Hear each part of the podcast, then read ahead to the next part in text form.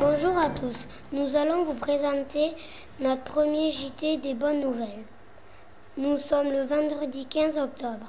Notre journaliste s'est rendu à Rome en Italie. La chapelle Sixtine, un des monuments du Vatican, voit ses peintures s'abîmer.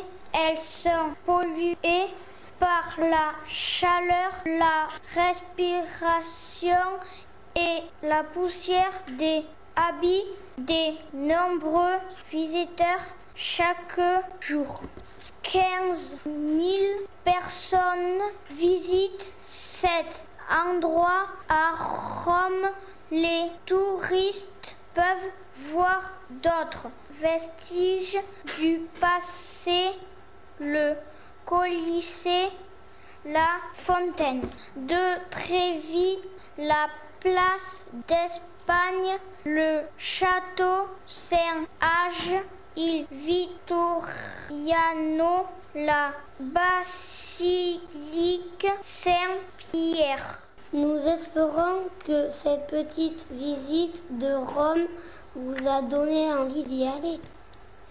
Faites attention de ne pas trop respirer pour ne pas abîmer tous ces chefs d'or.